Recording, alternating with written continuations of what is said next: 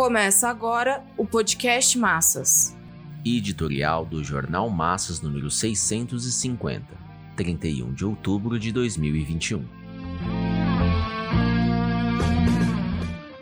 Organizar a classe operária para responder à desintegração do capitalismo e à barbárie social.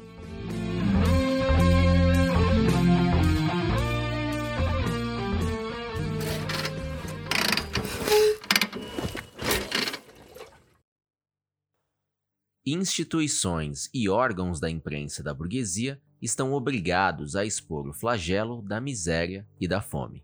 As cenas de famílias disputando dejetos alimentares e recorrendo a doações de ossos para não morrerem de fome sensibilizaram a pequena burguesia e animaram correntes de esquerda a se lembrarem do socialismo, bem como da necessidade de lutar pelos empregos e da existência de tradicionais bandeiras da classe operária. A indignação com o fato de 1% controlar a maior parte da riqueza e com a constatação de que concentrou ainda mais capital durante a mortífera pandemia é justa, mas carregada de hipocrisia as instituições da burguesia estão também obrigadas a ocultar as raízes da pobreza, miséria e fome, e a desconhecer que a barbárie, em meio a tanta capacidade produtiva e riqueza acumulada, é estrutural, expressa contradições profundas da sociedade de classes e não tem solução nos marcos do capitalismo. Não é de hoje e nem resultado da pandemia que famílias famintas vão à procura de restos alimentares e ossos.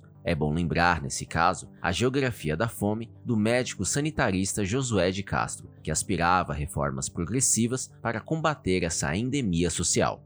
Nunca a burguesia e seus governos foram capazes de erradicar a miséria que tortura milhões de brasileiros diariamente. O reformismo foi pródigo em apresentar caminhos e soluções, mas o capitalismo da época imperialista e do saque das semicolônias é irreformável ou o proletariado toma a frente da maioria oprimida e marcha contra a propriedade privada dos meios de produção, contra o regime de exploração do trabalho e contra a ditadura de classe da burguesia, ou a barbárie continuará a sacrificar uma parte considerável das massas oprimidas. Ou se organiza para a revolução social para constituir a ditadura do proletariado contra a minoria dominante e para transformar o capitalismo em socialismo, ou continuará padecendo da pobreza, miséria e fome. Essa constatação histórica emerge da realidade objetiva, demonstrada pelos números catastróficos que foram apresentados pelas próprias instituições dos exploradores.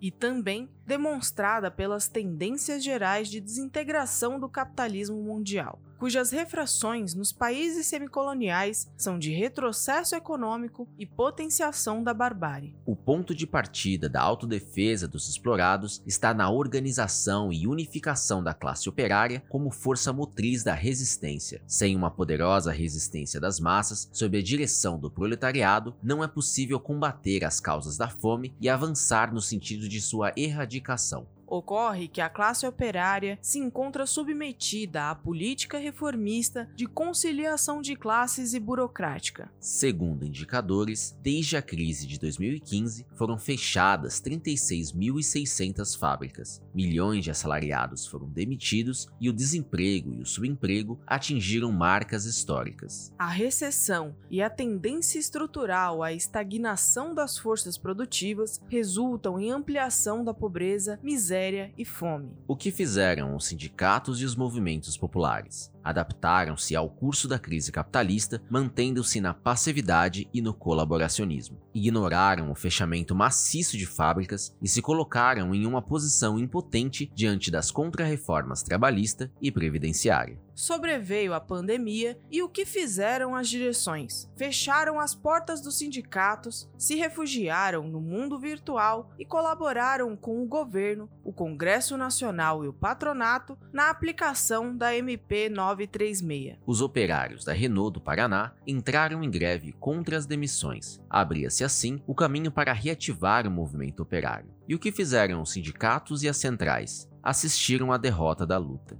A Ford e em seguida a LG anunciaram o encerramento de suas fábricas. E o que fizeram as direções? Esperaram que os demitidos se cansassem, desistissem de defender os empregos e aceitassem um acordo de indenização. Depois de um ano e três meses agarrados no mastro da política burguesa de isolamento social, que implicava garantir que os explorados não se rebelassem nos locais de trabalho e não fossem às ruas, as direções sindicais e políticas, em 29 de maio, decidiram abrir as portas dos sindicatos e romper a passividade reiniciaram as mobilizações de massas não para lutar por um programa próprio de defesa da vida dos explorados, não para reagir ao desemprego, ao subemprego, à destruição de direitos e o avanço da fome, não para mobilizar desde as fábricas os bairros empobrecidos e miseráveis. Estava colocada prematuramente nas ruas a disputa eleitoral. O movimento nacional pelo Fora Bolsonaro se erguia como caixa de ressonância pela abertura do processo de impeachment de Bolsonaro no Congresso Nacional o PT, a CUT e aliados justificaram o sentido da remoção do governo ultradireitista como um meio para constituir um novo governo, que se ocuparia em resolver a calamidade do desemprego, da redução da renda e da projeção da fome, portanto, em reativar a economia. Foi com essas promessas eleitorais que se desviou a luta por um programa próprio de reivindicações e se manteve a classe operária desorganizada. Agora, neste exato momento, a burocracia da força sindical quebrou a greve da GM por um aumento real dos salários e proteção dos direitos dos sequelados. As montadoras estão impondo os layoffs e o plano de demissão voluntária, que são a porta para as demissões futuras. As recontratações no comércio e serviços se fazem com um rebaixamento salarial e a crescente informalidade. A inflação saltou para mais de 10%, rompendo de vez com a meta de 3,5%. Já a alta dos juros da taxa Selic não foi tão gradual. A dívida pública parasitária pesa ainda mais contra a retomada do crescimento econômico.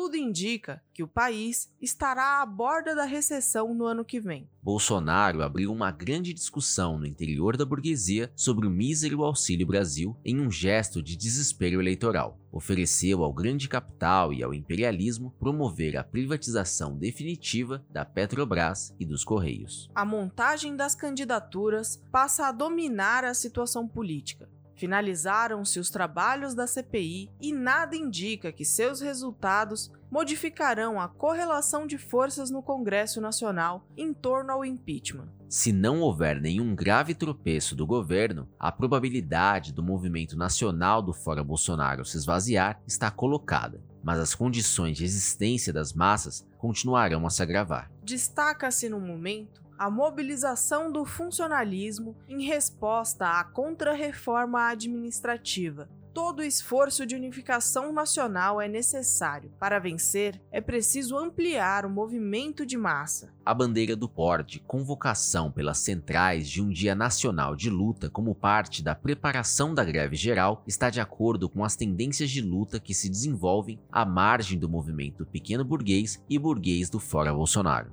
a tarefa continua sendo a de organizar a classe operária como força motriz do movimento de resistência à barbárie e de combate ao capitalismo e à opressão imperialista.